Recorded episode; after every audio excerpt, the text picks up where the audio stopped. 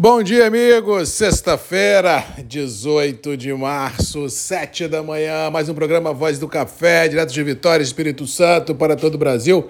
Prazer estar aqui numa manhã aqui no Espírito Santo, ainda de tempo aberto, temperaturas elevadas. Ontem, mais uma vez, um dia de um calor escaldante aqui na Grande Vitória e pelo que escutei de relatos no interior, a tônica é a mesma, chuva mesmo, é só o sul ah, da região sudeste e centro-oeste do país. Fora isso, é temperaturas bem elevadas, mas ao que parece, a partir de domingo, o tempo volta a ganhar bastante nebulosidade no, no centro ah, da região sudeste, incluindo o Espírito Santo, quem sabe também o sul da Bahia, trazendo um pouco de chuva na virada do mês ou seja, de domingo em diante, de forma decadencial, terá um aumento de nebulosidade e chance de real de chuva em grande parte do cinturão produtivo. Vamos esperar para ver o que acontece. Com relação às bolsas internacionais de café, ontem tivemos um dia de realização de lucro, digas de passagem, aconteceu exatamente o que eu disse que ia acontecer às 7 da manhã, depois da volatilidade do dia anterior, um processo de realização de lucros ah, deveria ganhar um pouco mais de corpo, já que o mercado está alinhado ao momento vivido e sem força para romper as atuais amarras, ou seja, o mercado bate no teto, ele realiza lucro, ele vem para o piso ordens de compra são presenciadas, ou seja, para romper esse atual intervalo, só daqui mais alguns meses em dois cenários. Primeiro, se houver sinistro climático, se houver comprometimento da florada, se houver comprometimento da safra do ano que vem, o mercado tem muita força para buscar patamares mais altos. Se tivermos um inverno sem estresse, se tivermos chuvas regulares, se nós tivermos floradas boas lá em setembro e que projete para 23 2023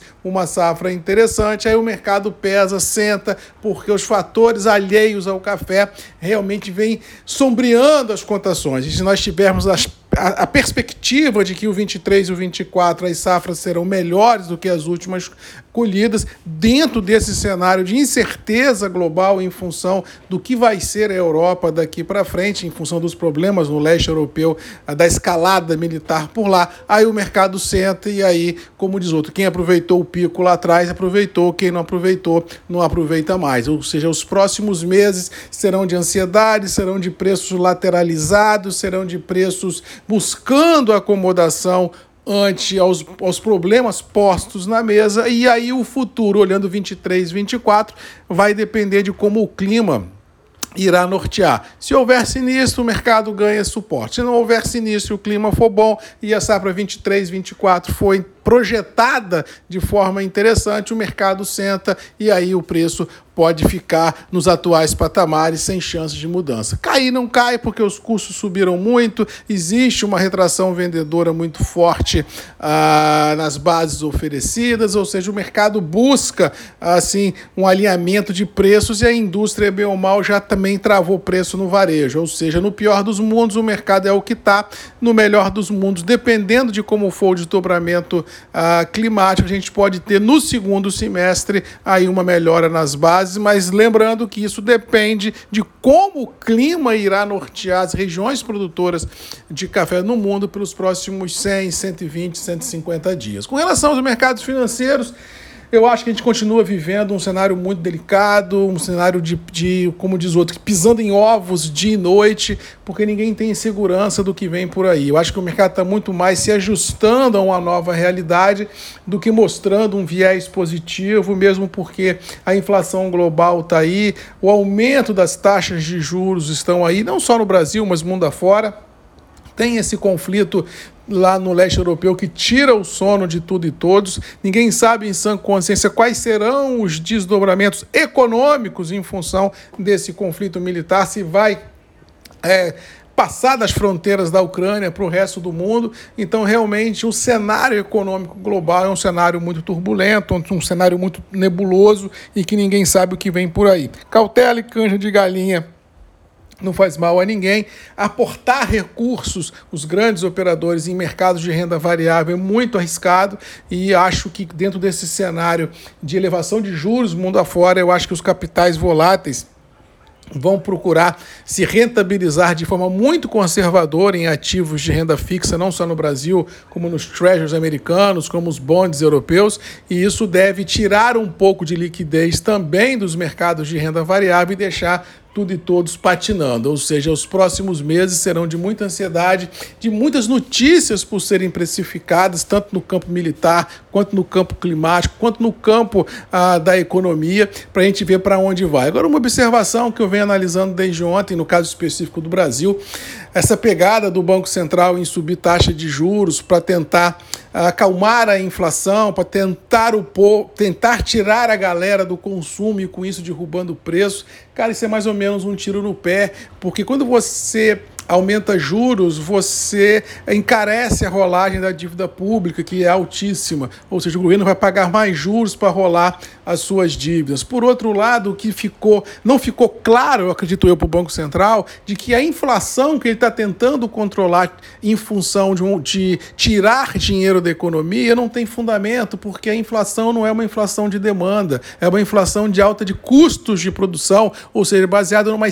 inflação, ou seja, subir juros ele dá um tiro não é num pé, não, são nos dois. Porque além de encarecer a dívida, ele não vai conseguir segurar a inflação, porque o que está fazendo as coisas subirem não é excesso de demanda, e sim um aumento de custos de produção. E isso acho que os caras não entenderam lá em Brasília ainda, por mais incrível que isso possa parecer, não entenderam. Então, dificilmente a inflação cairá com aumento de juros, porque ela não é baseada em demanda, e sim em aumento de custos, ou seja, é uma situação complexa, eu acho que a situação só tende a, a se agravar porque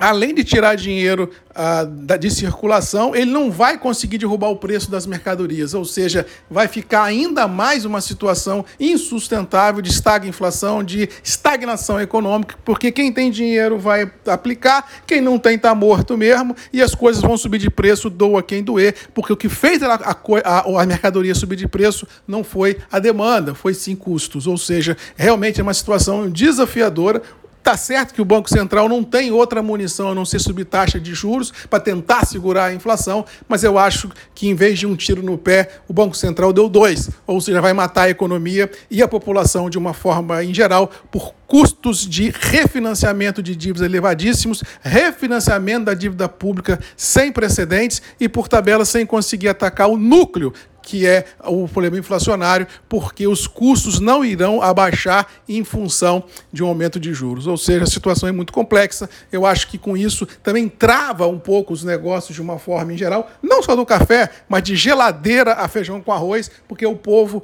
como eu venho falando aqui, não estou falando do rico, estou falando do povo, que é a classe é, BCD é, não tem grana. Todo mundo, a classe média está girando em cima do cartão de crédito, em cima de dívida, em cima de rotativo. Só para você ter uma ideia, nós temos hoje 61 milhões de brasileiros com nome sujo na Serasa, ou seja, se nós analisarmos que nós temos 210 milhões de habitantes, mas tirando desse total aposentado, criança e adolescente, nós vamos ter alguma coisa entre, sei lá, 80, é, 100, talvez uns cento e poucos milhões de pessoas